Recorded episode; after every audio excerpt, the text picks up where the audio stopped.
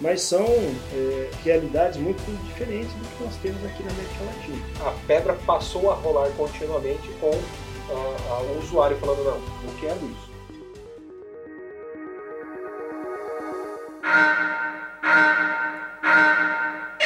Sejam todos muito bem-vindos. Estamos dando início a uma nova série de episódios aqui no Motor e Mentor. Essa série vai contemplar os palestrantes, alguns membros participantes do 20 Fórum da Mobilidade da SAE Brasil, seção Paraná e Santa Catarina, que está acontecendo aqui em Curitiba, na Federação das Indústrias. Então, como eu sempre digo nos nossos episódios aqui, não há forma melhor do que aprender com pessoas experientes e que fazem a operação acontecer no dia a dia. E hoje teremos essa oportunidade de aprender aqui com o Valério Marocchi, que é o pesquisador do Easy Tecnologia Eletroquímica aqui em Curitiba, com o Fábio Nicora, Innovation Manager da Iveco em BH, certo? Em BH. Sete Lagoas. É, é, Sete Lagoas. Aqui com o Alexandre Celso, que é o diretor de sustentabilidade da Volvo, e aqui também o Gelson Forlin, que é o gestor técnico de inovação da CW Bus Inovação também. Então vamos falar aqui um pouquinho, eles acabaram de sair do painel sobre eletrificação de veículos pesados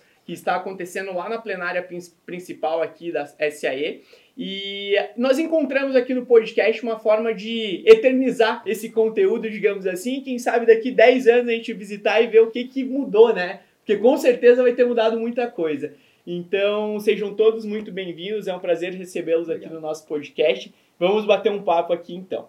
Alexandre, vamos começar contigo aí. Mais de 20 anos de Volvo, sem sombra de dúvidas, tá, vem acompanhando essa eletrificação de uma forma muito intensa, né? Conta para nós um pouquinho aí dessa tua trajetória em mais de 20 anos, o que, que você viu e como vocês estão encaminhando e caminhando também para essa eletrificação em direção à sustentabilidade, que é hoje o teu ramo de atuação. Obrigado, Lucas. É um prazer aí poder contribuir com essa discussão. É, primeiro, eu trabalho dentro do grupo Volvo na área de ônibus. Então, quando a gente é, identifica o transporte público, a mobilidade urbana, né, ela está muito relacionada com sustentabilidade. Né, porque nós hoje temos grandes desafios globais, seja ele de emissões de poluentes, seja ele de até de deslocamento de pessoas, né, transporte individual crescente. Então, é, a sustentabilidade ela está relacionada com você pensar em ah, algumas soluções relacionadas com o transporte de pessoas, mas que possa contribuir de alguma forma, seja ele com redução de emissões, redução de ruídos, é, e tudo isso nós, ah, ah, dentro da América Latina, Volvo do Brasil, né, na área de ônibus, a gente vem trabalhando já há mais de uma década. Né? Porque nós uh, fomos uh, inovadores na introdução, por exemplo, dos híbridos na América Latina. É, na Europa, nós temos várias das nossas marcas europeias que há muitos anos vêm trabalhando, mas são é, realidades muito diferentes do que nós temos aqui na América Latina.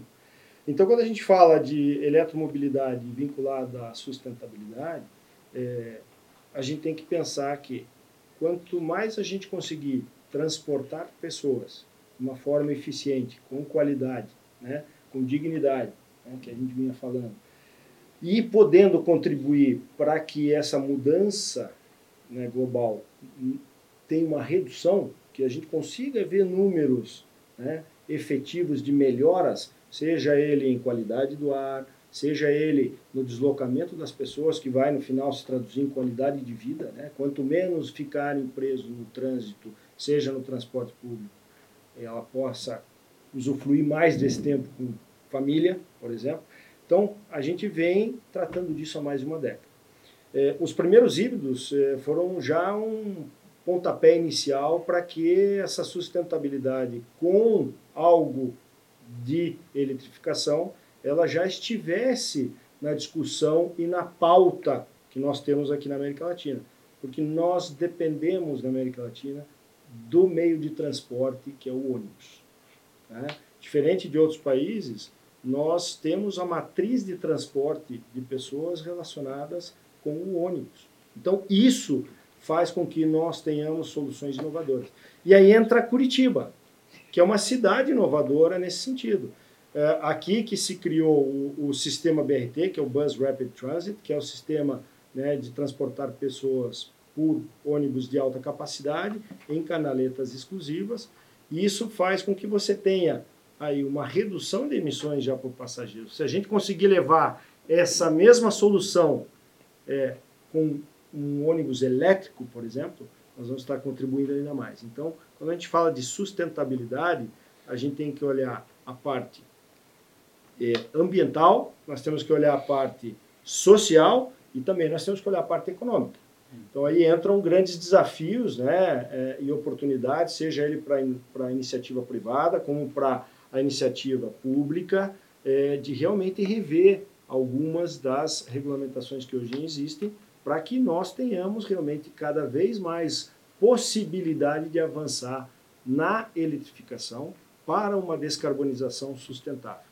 Bacana, bacana. E justamente com esse contexto de Curitiba, você entende que pelo fato da planta ser aqui, consegue estreitar muito o relacionamento com os órgãos públicos para avançar isso de forma positiva? Nós, de Curitiba, nós olhamos toda a América Latina com exceção do México. Né? O grupo Volvo, é, eu, eu olho o negócio de ônibus, mas o grupo Volvo, para alguns das suas unidades de negócio, ela olha a América Latina toda aqui de Curitiba, com exceção do México.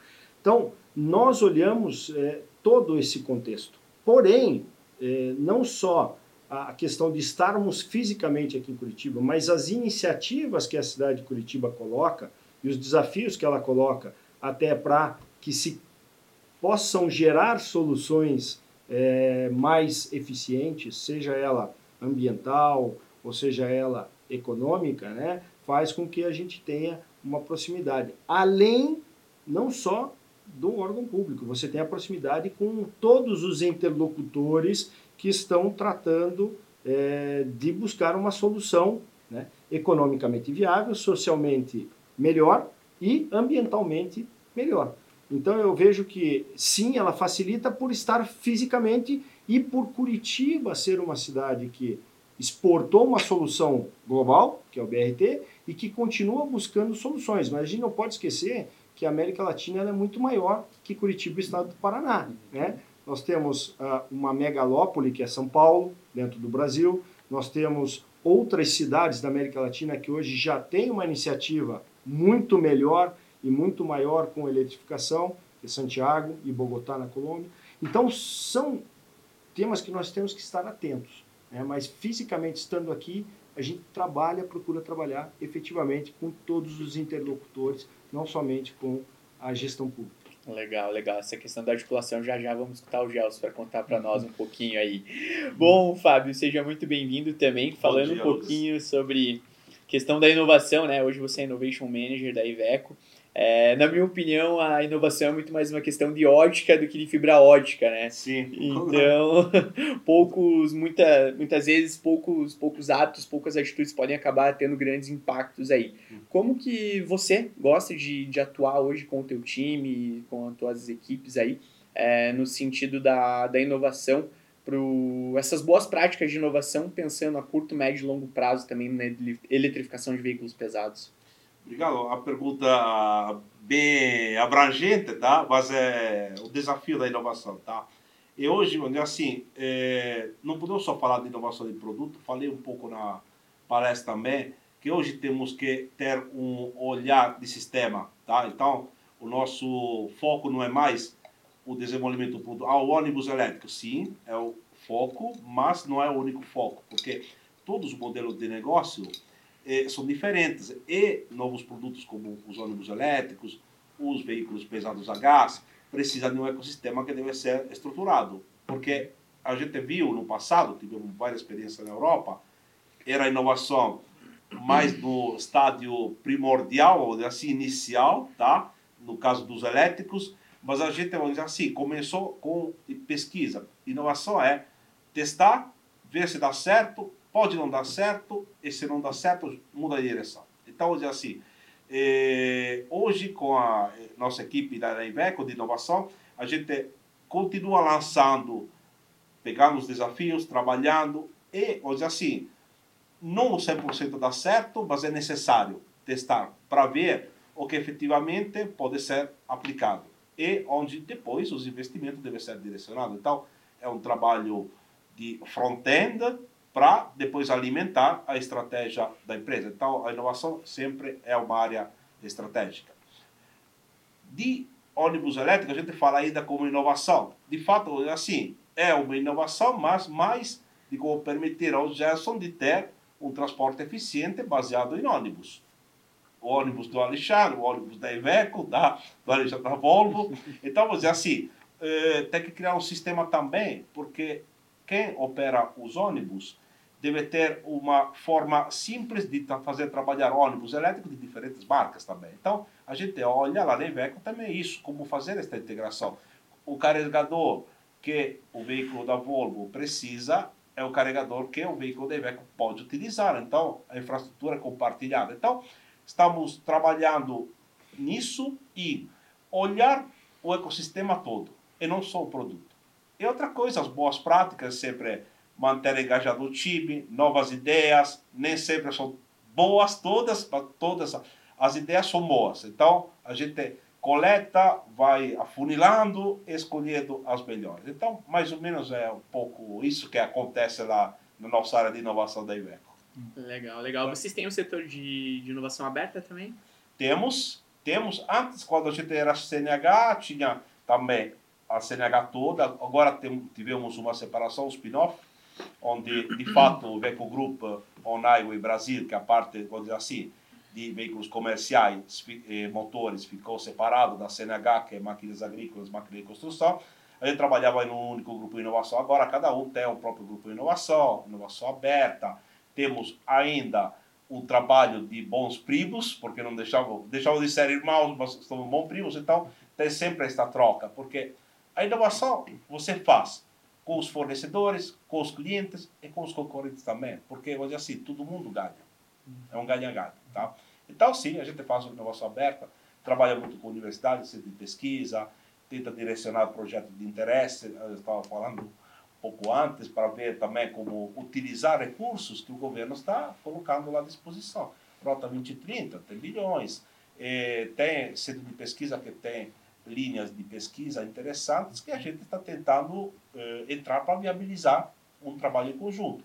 Pesquisa de curto prazo, poucas, porque a inovação visa, como você disse lá, é ótica é médio e longo prazo, tá? Embora tenha também aquela inovação aí, vou dizer assim, gradual, pequenos aprimoramentos, mas de fato o que a gente precisa hoje, principalmente no tema de baterias, quando falei lá que hoje é, não acredito que vamos ter uma produção nacional de baterias da tecnologia atual, mas de fato assim, o Brasil vai começar com uma tecnologia mais moderna para começar a desenvolver uma indústria. Então, vamos dizer assim, é, esta troca aqui de, é, é, entre todos os parceiros envolvidos gera, com certeza, um direcionamento para o futuro no médio no longo prazo.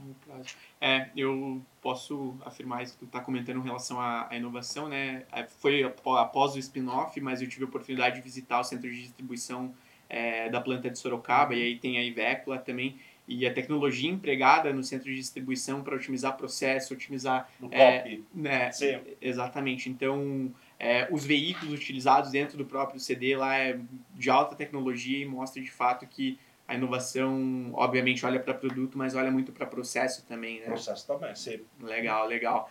Bom, Gelson, já tivemos um pouquinho aí do, do um spoiler, digamos assim, né, sobre a CW Bus. Mas gostaria de entender que você pudesse compartilhar também um pouquinho mais conosco sobre o core business da CW Buzz hoje e como funciona essa atuação da integração entre o B2B e o B2C. Hum. Situando um pouco, Fábio, da CW Buzz, tá? a CW Buzz é um, é um hub de inovação voltado à mobilidade, certo? Nós estamos discutindo muito aqui o ônibus elétrico, certo?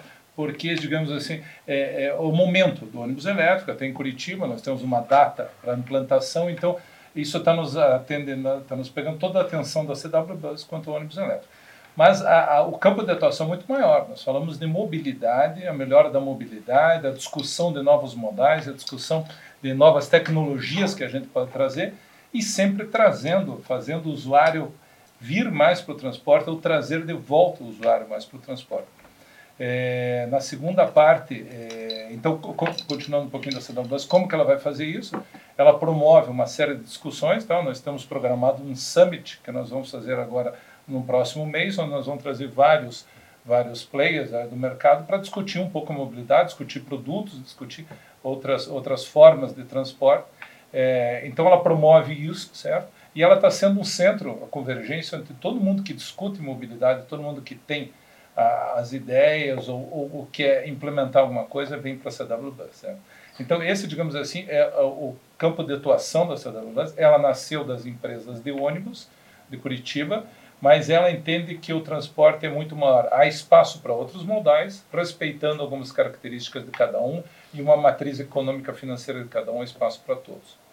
É, quanto à parte da eletromobilidade, é, o que a gente falado, o que a gente pensa muito é o seguinte: é, tanto a Volvo quanto a Iveco fazem produtos excelentes, tá? E agora com o elétrico vão fazer produtos melhores ainda, uma tecnologia melhor, uma tecnologia mais mais evoluída, vão fazer produtos. Só que nós temos que fazer esse produto chegar na ponta, certo? O usuário ter interesse nesse produto. Na segunda parte da minha palestra, é, eu comentei ali que é, eu penso o seguinte, a hora que a gente, nós implantarmos o ônibus elétrico, ou voo ou Iveco em Curitiba aqui. Estamos abertos os dois aí. Depois nós, podemos, depois nós podemos conversar sobre valores, certo. nós estamos abertos os dois, tá?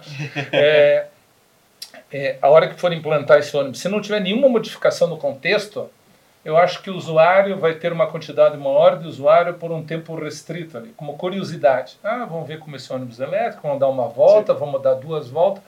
Quando ele vê que ele perde o mesmo tempo ou ele não cumpre, não cumpre, não consegue se deslocar na cidade, vai perder interesse. É bacana um carro, mas vão dar final de semana, alguma coisa assim. Não, nós temos que fazer este veículo, que é uma tecnologia superior, que é outro nível de veículo, ele arrastar, ele trazer reboque uma série de melhorias para a mobilidade, sabe?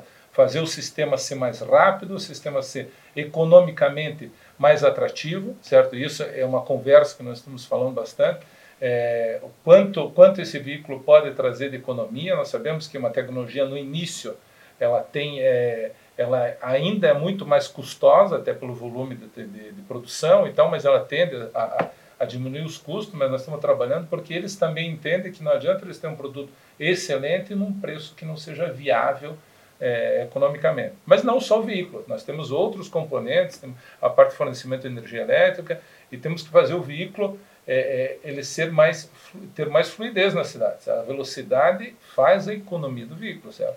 Então, se o veículo é um veículo que roda muito, que ele tem dinâmica na cidade, ele se torna menos custoso. Certo? E, nós, e a CW Bus trabalha junto com isso, está trazendo esses vários players para discutir para a gente fazer melhorar a mobilidade. É, eu gosto de falar assim, nós não estamos falando de veículo só veículo elétrico, nós estamos falando de eletromobilidade.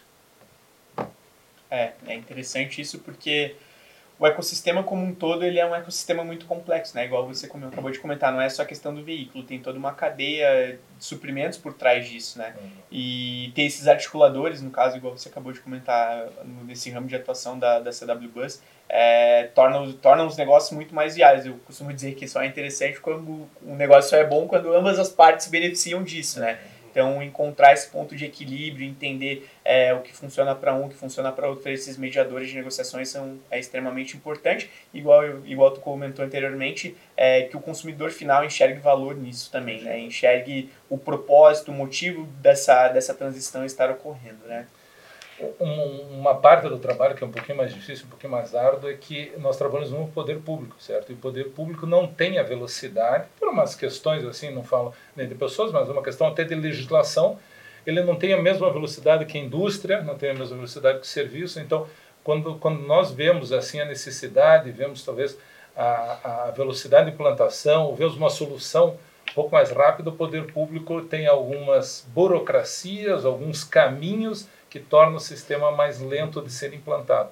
Essa acho que talvez seja a maior dificuldade hoje que a gente encontra aqui na implantação de, de eletromobilidade ou de melhorar a mobilidade nas cidades. Ah, legal, legal. Valério, você que foi o mediador da, da, da roda de conversa Só lá fala embaixo. bem, né? Mas não. Só concorda, Só né? concordo. Mas tem uma trajetória bem bacana aí no na pesquisa no Easy Eletroquímica, né? Conta para nós um pouquinho qual é a tua visão nesse panorama geral da eletrificação veicular, é, questão da mobilidade urbana também. Fala para nós a tua vivência, que eu já sei que não, não é de hoje, né? Já são seis anos aí nessa jornada, né?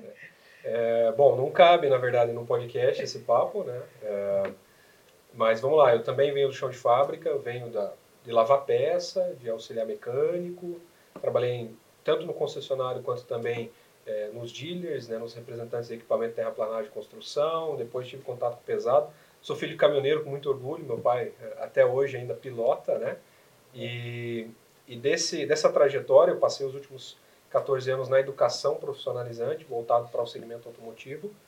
E os últimos seis anos, essa lacuna final, Lucas, me direcionaram para é, protagonizar e atuar em novas vertentes educacionais, olhando para a questão da eletromobilidade, das novas tecnologias, o que estava chegando de conectividade, o que, que tem de sistemas embarcados aí nos veículos.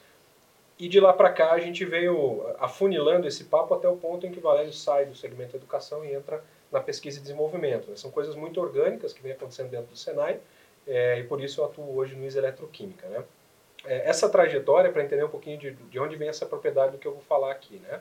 É, de ter relacionamento principalmente com as empresas, com os grandes players, com o setor público também, é, que é, hoje é um vetor importante, embora no Brasil esteja adormecido, né? Tem adormecimento do setor público por entraves estruturais, e não é falta de vontade, é bem isso que, que, que foi comentado. Existem é, inércias burocráticas que às vezes dificultam você sair de um patamar para outro. É, vou citar um exemplo, o que, que seriam os processos licitatórios para veículos de transporte coletivo. Hum. A gente sabe que a regra básica hoje é sempre o mais baixo valor, mais baixo custo, como todo processo hum. licitatório. É muito difícil você colocar veículos com mais alto valor agregado, com mais tecnologia, com mais soluções é, de conectividade que entreguem mais para o público é, com processos licitatórios nesse caminho. Então, esse é um, é um dos, dos porquês que talvez a gente precisa trabalhar nas pequenas ações, como você comentou junto com o Fábio, que a gente precisa pensar não só no produto veículo em si, mas tirar um pouco a visão, né? olhar para o entorno, olhar para a infraestrutura, olhar para o protagonizar a mudança a partir do usuário, não a partir necessariamente da indústria. Né? Eu li essa semana um relatório falando sobre isso, que na maioria dos países do mundo, embora existam ah, incentivos, sejam fiscais, econômicos, financeiros, que protagonizam o embalo da eletromobilidade, ah, o que nós temos de fato é que quem está protagonizando isso é o usuário. Então, os mercados em que isso aqueceu de verdade começou a rolar a pedra com um apoio, seja do setor público ou privado, mas a pedra passou a rolar continuamente com uh, uh, o usuário falando, não, eu quero isso. Eu perdi o medo, eu já não sou mais o early adopter, né? eu sou o average Joe. O average Joe ele gosta do produto elétrico, seja ele o ônibus, seja ele o carro, seja a bicicleta. Então, e não só isso, as soluções que isso traz. É, o, o, como o Gelson comenta, o veículo ele passa a ser um vetor de um segmento de novas tecnologias, de uma nova interação com o âmbito da mobilidade. E o que as pessoas querem no final das contas não é o ônibus a diesel, nem o elétrico, nem o nuclear. Eles querem sair do ponto A, chegar no ponto B mais rápido, mais seguro, com mais conforto, né? sem chegar suado, né? sem ter que ficar esperando na chuva, sem ser assaltado no processo, sem ser atropelado por ter que transpor uma canaleta. Eu não estou procurando a tecnologia em si, eu quero algo que dê mobilidade para a minha vida. Ela e transcende somente a, a tecnologia. E a gente tem, talvez, com a eletromobilidade, nesse landscape, uma oportunidade de, trazendo o, o vetor eletromobilidade, imbuir novos conceitos, novas tecnologias, novos confortos que antes a gente não conseguia proporcionar. Ou não proporcionou. Ok, não proporcionamos. Conseguimos agora? Sim. Então que essa nova jornada da mobilidade seja esse vetor que nos traz até esse novo patamar. Fato é que o que nós temos de, de visão nacional para os novos segmentos da mobilidade? Nós temos muitos institutos de ciência e tecnologia trabalhando nesse âmbito, não só para desromper novas tecnologias, mas para proporcionar essas tecnologias em nível nacional. É, a gente falar de sistemas de baterias, armazenamento de energias mais modernos, mais sustentáveis, mais eficientes. Nós falamos de ganhar eficiência energética nas tecnologias que já estão concebidas e, e largamente implementadas a gente falar de pensar diferente nas coisas antigas e propor novas soluções. Né? Então, existem ICTs, existem academias, existem escolas técnicas trabalhando dentro desse segmento. Mas por trás de tudo isso também tem, e agora eu volto para a minha velha cadeira, é, quem que vai comandar esse novo segmento? Quem que vai atuar dentro desse novo segmento? O que, que a gente precisa proporcionar para quem sai da academia, para quem sai de uma escola técnica, para quem sai de um curso profissionalizante, de ferramentas e informações para esse novo cenário? Eu consigo, com o bom e velho engenheiro mecânico, engenheiro eletricista que eu formo hoje, fazer ele tocar esse mercado dos próximos 30 anos? Ele tem competência para atuar nesse segmento? É, eu consigo, nessa escalada da eletromobilidade, que a gente vem saindo de 400, 500, 600, 700 e chegando agora a 950 volts de tensão embarcada num veículo. Eu consigo pegar um mecânico convencional, de um frotista hoje já atuando no, no ramo, no segmento de transporte coletivo nacional, e botar o mecânico do jeito que ele está para atuar nesse veículo, fazer uma manutenção mais pesada, é, a gente está respondendo essas perguntas. Eu consigo, falando de novas tecnologias, gerar novas tecnologias aqui no Brasil, né? Talvez dois termos tecnicos aqui, né? Mas a gente tem que trazer um pouco da, da tecnicidade para o papo. TRL e MRL. E aí vamos lá, para quem está escutando a gente aqui, né? TRL, prontidão tecnológica, maturidade tecnológica local. Nós temos prontidão e maturidade tecnológica, seja na indústria ou na academia, para prover soluções de alto nível e exportar isso em nível de competitividade, competitividade estratégica. MRL, estado de manufatura. É, eu consigo de fato produzir isso em larga escala e botar para fora das divisas, que é o que gera PIB, né? Porque solução nacional gera estabilidade, Sim. né? Mas estrategicamente o que traz dinheiro para dentro de casa é botar o produto para fora. A gente tem algo de prateleira para daqui 5, 10 anos, 15 anos que a gente possa ofertar nesse novo segmento da mobilidade, seja ele o etanol, seja ele o biogás, o biometano, seja ele a eletrificação. Então talvez a, as minhas respostas são as perguntas.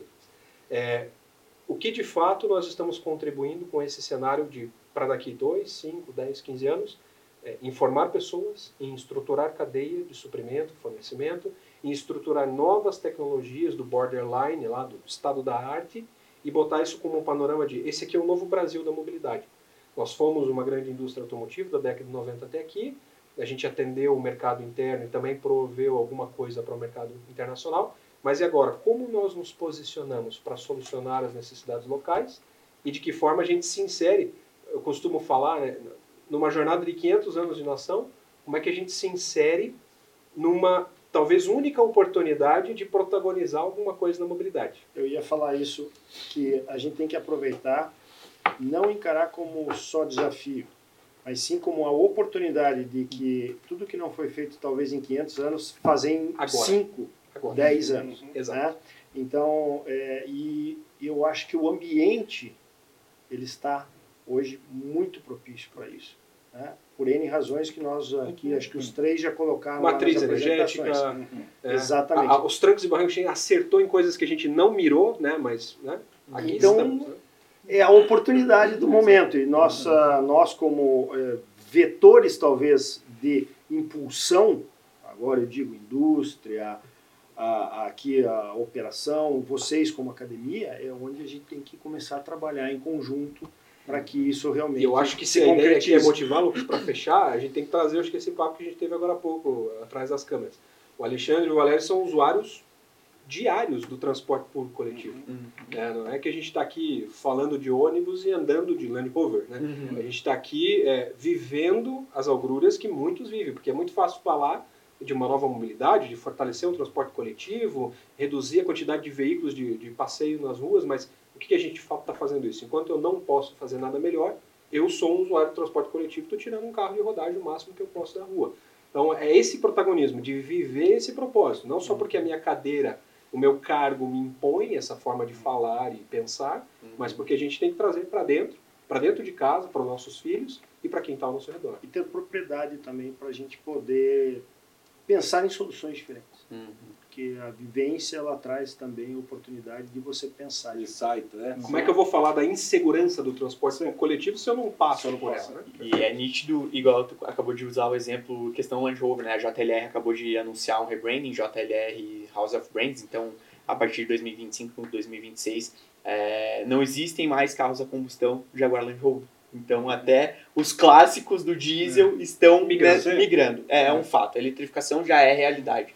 É, ou faz ou morre, né? não, não tem para onde Sim. correr.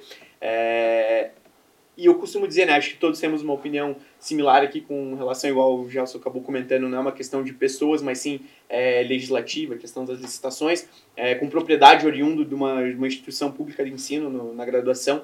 É, é nítido que o ensino não acompanha a tecnologia. Mas, na tua opinião, você acha que, pelo fato dessas novas gerações serem muito mais conectadas, o, o desenvolvimento dentro do, do, da área de trabalho, do campo de batalha, digamos assim, né? Em que não há interesse nem em trabalhar nem em estudar de fato. É só um sobreviver. Então, temos insumos, temos uma, um acesso à informação, estamos conectados, é, temos celeridade em alguns processos que no passado eram muito mais difíceis, né? Pega lá, escritório de CAD 20 anos atrás escritório de é. CAD hoje, né? Uhum. Você tinha inúmeros engenheiros com pranchetas debruçados lá fisicamente sobre um papel, hoje você tem um desenvolvedor de CAD para o um departamento inteiro e ele dá conta do recado. É, ok, mas é, há interesse real em um avanço é, intelectual, tecnológico, de conhecimento, então talvez a gente precisa nesse momento sair um pouco do papo, de novo, sair da tecnicidade e vir para um quase que um limite metafísico filosófico aqui de trazer propósito para essa galera. Acho que esse papo que a gente traz aqui é, Alexandre é isso. É, olhe para mim não como o passado, não como a geração anterior, mas olhe para um propósito de atuação.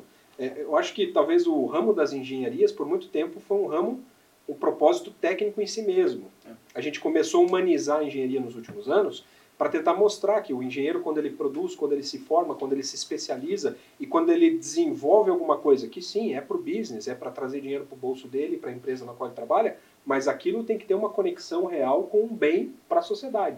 Quando você mostra esse caminho, e a gente não consegue motivar ninguém, só consegue dar insumos para que a pessoa já motivada continue na trilha certa, acho que a gente tem que começar a pensar agora nesse como nós moldamos essa essa visão de um caminho de propósito para quem entra numa carreira, num segmento técnico.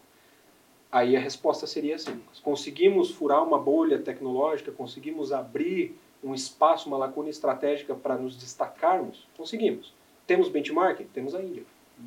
A Índia tem algumas, as muitas, muito piores do que as nossas, talvez calamidades que eles não conseguiram resolver no próximo século, assim como as nossas. Mas se você olha para a educação da Índia, e para o quanto ela está crescendo a nível acadêmico, é vertiginoso. Pega lá o projeto Lacan Academy. Já é um elemento que mostra para a gente que é possível, mas falta motivação e propósito. E redundante, mas volta na oportunidade. Qual é a oportunidade? De nós realmente é, é, reformularmos a forma de como nós estamos tratando, e agora vou falar como sociedade, não só poder público, como sociedade é a questão da educação falando do Brasil. Né? Temos que reformular. Que atenção estamos dando tem, tem que realmente repensar. Então eu acho que aí tem uma oportunidade. Legal.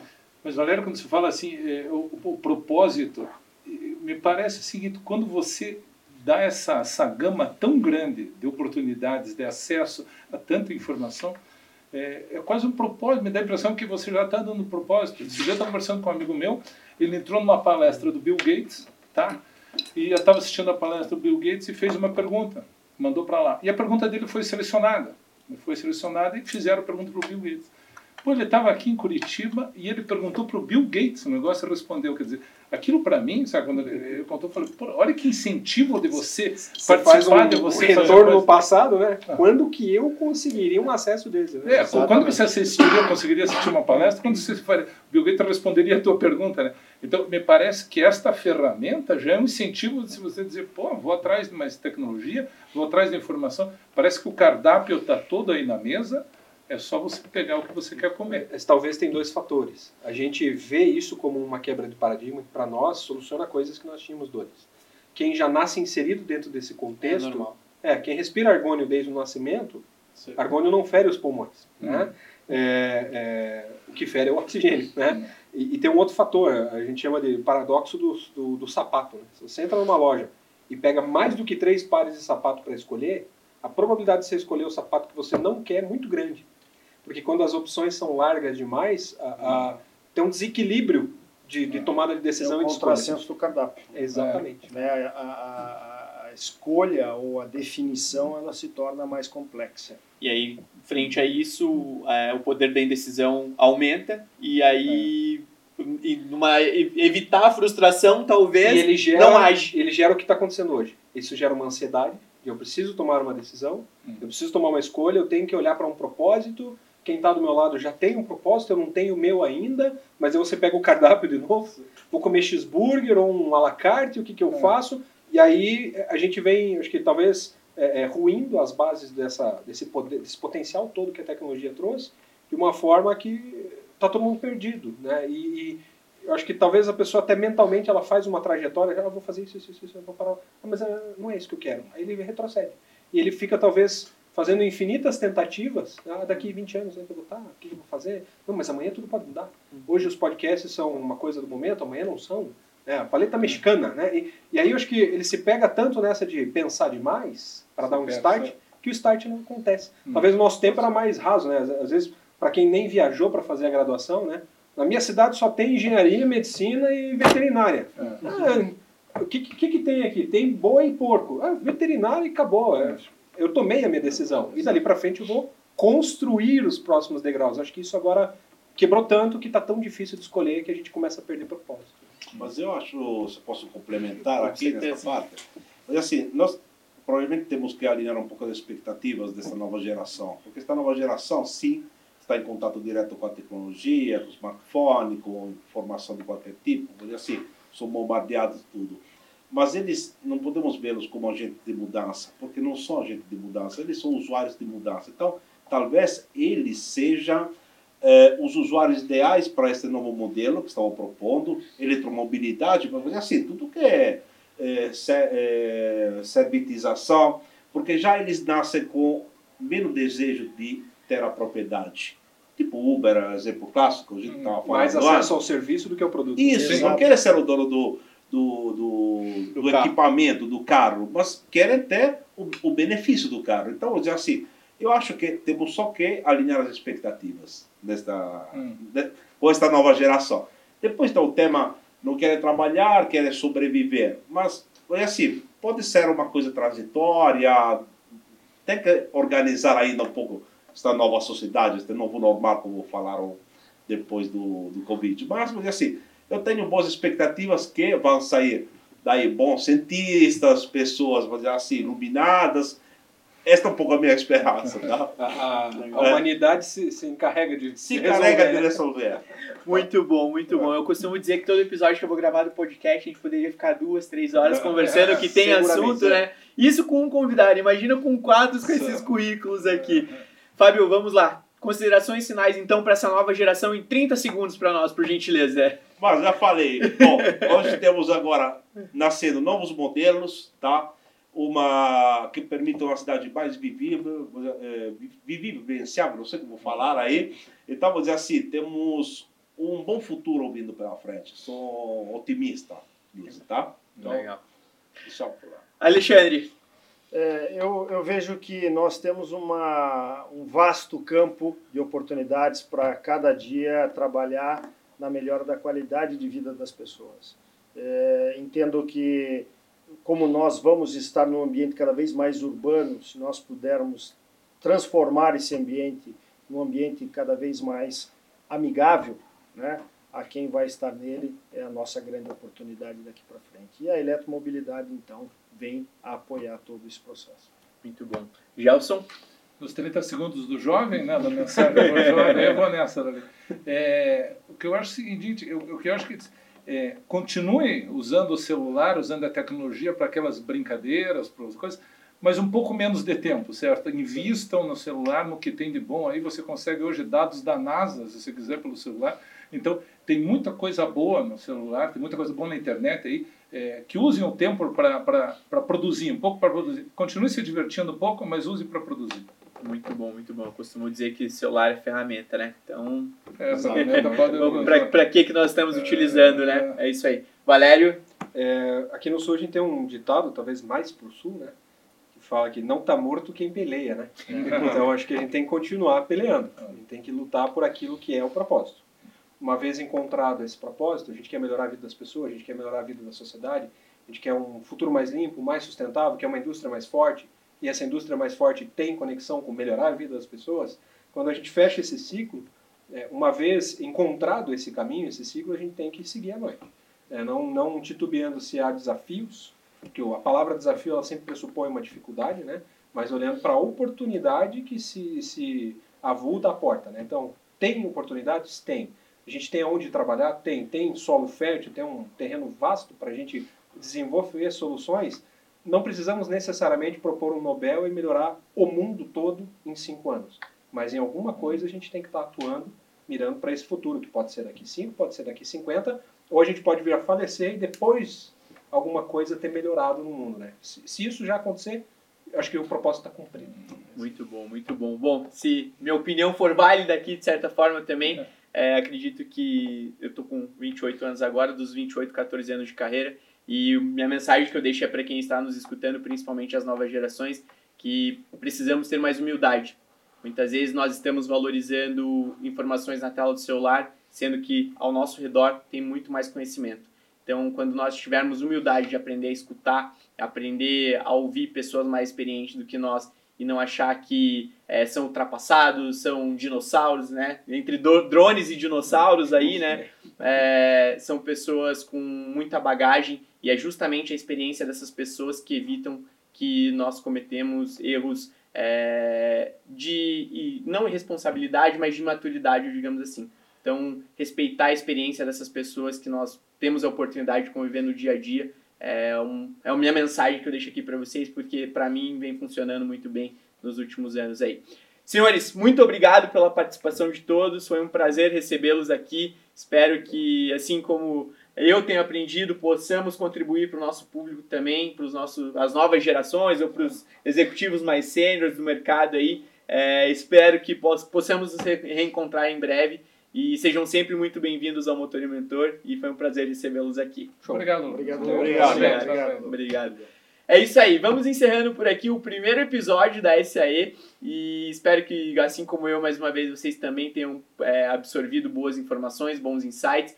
Seguimos acelerando e nos vemos no próximo episódio. Se você ainda não é inscrito no nosso canal, se inscreve. Temos conteúdos semanais sobre a carreira executiva no mercado da indústria automotiva. Um grande abraço, até breve e seguimos acelerando. Tchau, tchau.